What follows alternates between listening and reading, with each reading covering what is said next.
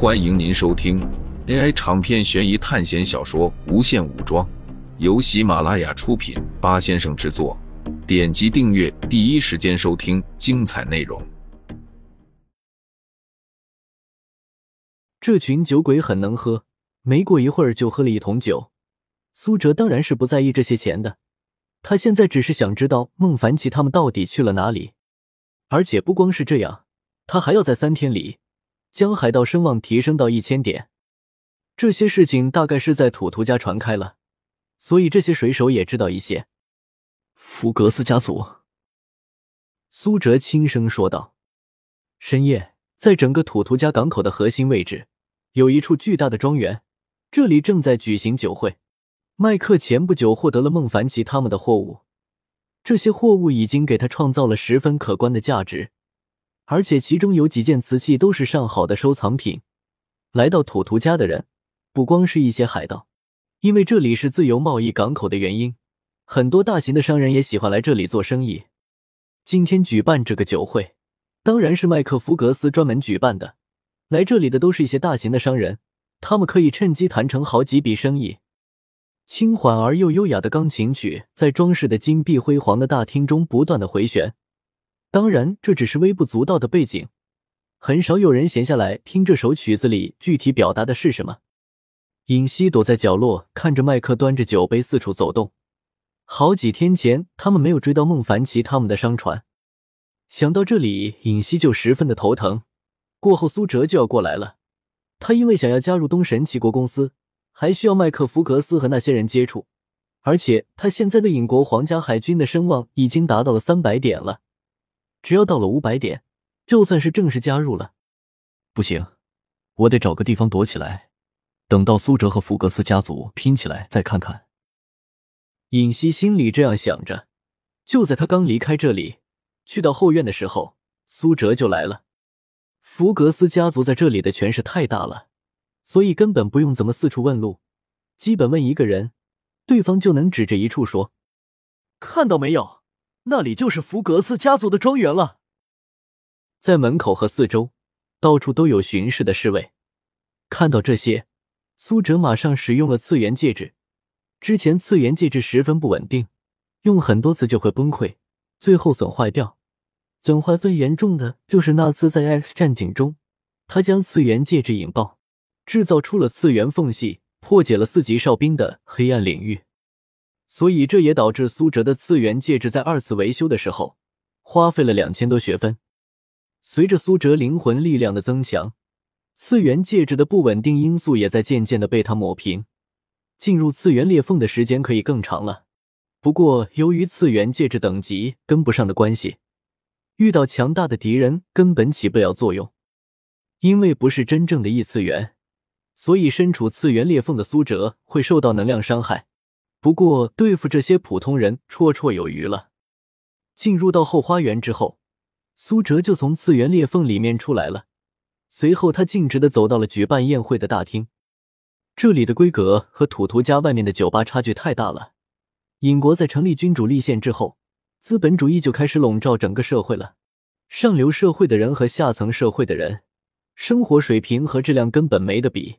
当然，这比纯粹的封建主义制度要还很多，因为光是官僚主义本身带有阶级矛盾这一点来说，就应该被淘汰。苏哲锁定了一个被人们围着的中年人，随后他走了过去，但就在他还没有靠近的时候，有几个人挡在了他的面前。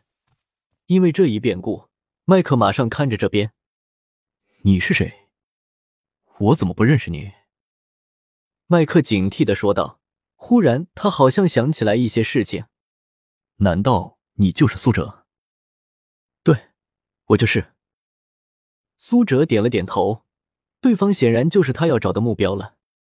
有什么话我们可以好好说。能够掌握整个土图家，在东神齐国公司和海盗们之间斡旋的人，本来就不是简单的人物。在看到自己的几个实力最强的手下都同时出现在他面前的时候。他就已经知道大事不好了，再联想到不久前那个叫做尹熙的人说的话，心中更是警觉。看到他这个模样，苏哲说道：“那些货物根本不重要，我只想知道拥有这批货物的人到哪里去了。麦克听到苏哲这样问，脸上神情顿了一下。当然，自认为老谋深算的他根本没让人看出来。你的那些朋友们已经离开了这里，他们的船速度太快，我们根本追不上。听到这个消息后，苏哲说道：“你现在能给我们准备一艘三维的大船吗？我用一艘英国皇家海军制式护卫舰跟你换。还有这批货物，我就不再追究了。对方既然是整个土图家最有钱的人。”相比一艘三维的大船，他还是给得起的。用一些他根本不需要的丝绸、茶叶，还有瓷器交换一艘大船，这个买卖对于他来说很合算。他说他要交换三维的大船，但是出乎意料的是，麦克居然大笑起来。我告诉你吧，你现在除了去找那些海盗要，否则你根本找不到三维的大船。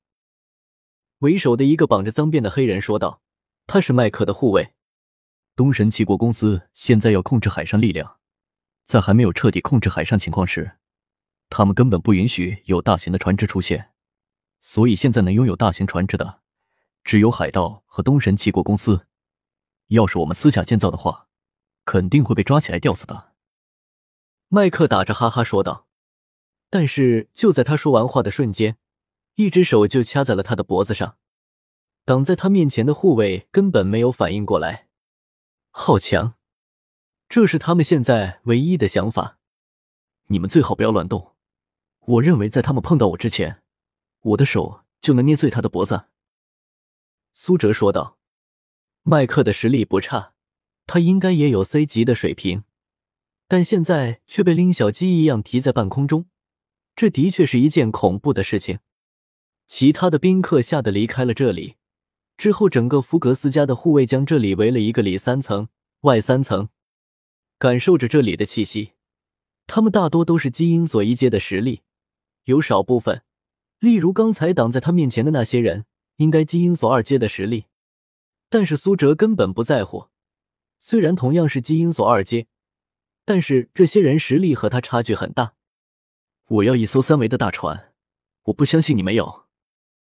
苏哲举着麦克说道。我给，我给。麦克脸涨得通红，但是没有办法，现在命都捏在别人手里。听到他的话，苏哲将他放了下来。